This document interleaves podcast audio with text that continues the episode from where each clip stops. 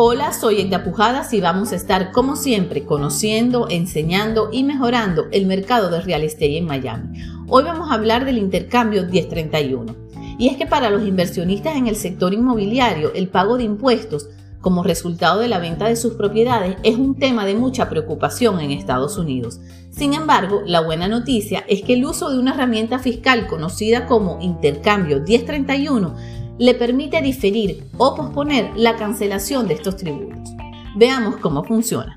Un 1031, como es conocido popularmente, consiste en que usted puede vender una propiedad que tiene con fines comerciales o de inversión y cambiarla por una nueva que compre para el mismo propósito, lo cual le permite posponer los impuestos sobre las ganancias de capital.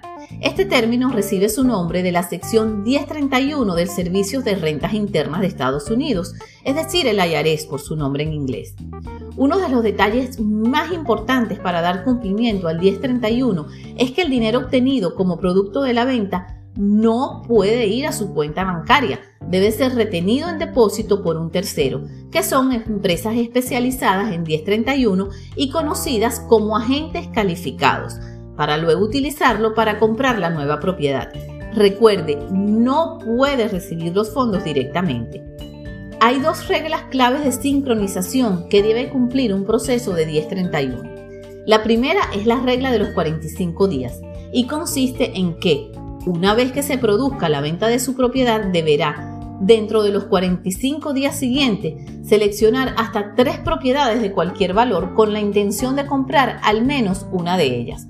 Puede incluso designar más de tres si caen dentro del rango de ciertas pruebas de valoración. Dentro de este proceso de identificación de la propiedad a comprar, es importante tener en cuenta que todas deben ser de la misma categoría. Posteriormente tiene la regla de los 180 días que obviamente indica que debe cerrar la propiedad nueva dentro de los 180 días posteriores a la venta de la propiedad anterior.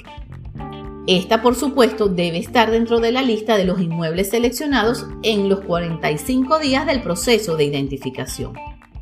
Es igualmente posible aplicar un intercambio inverso, es decir, puede comprar la propiedad de reemplazo antes de vender la anterior y ahí un calificar para un intercambio 1031. En este caso se aplican los mismos lapsos de tiempo de 45 o 180 días, pero contados a partir de la fecha de la compra del nuevo inmueble. Con respecto al tiempo que debe ser dueño de una propiedad antes de venderla, haciendo uso de la figura tributaria 1031, los profesionales en la materia consideran que dos años de retención podría ser el mínimo periodo apropiado de tenencia para validar el uso del inmueble como inversión. Si se usa correctamente, no hay límite en la frecuencia con la que puede realizar intercambios 1031. Esto quiere decir que siempre que cumpla las reglas establecidas por el IRS, puede vender y comprar propiedades de inversión un ilimitado número de veces, difiriendo el pago de impuestos la misma cantidad de veces. Ojo, las obligaciones tributarias terminan con el fallecimiento, por lo que si usted muere sin vender la última propiedad obtenida a través de un 1031, no se espera que sus herederos paguen el impuesto del cual pospuso el pago.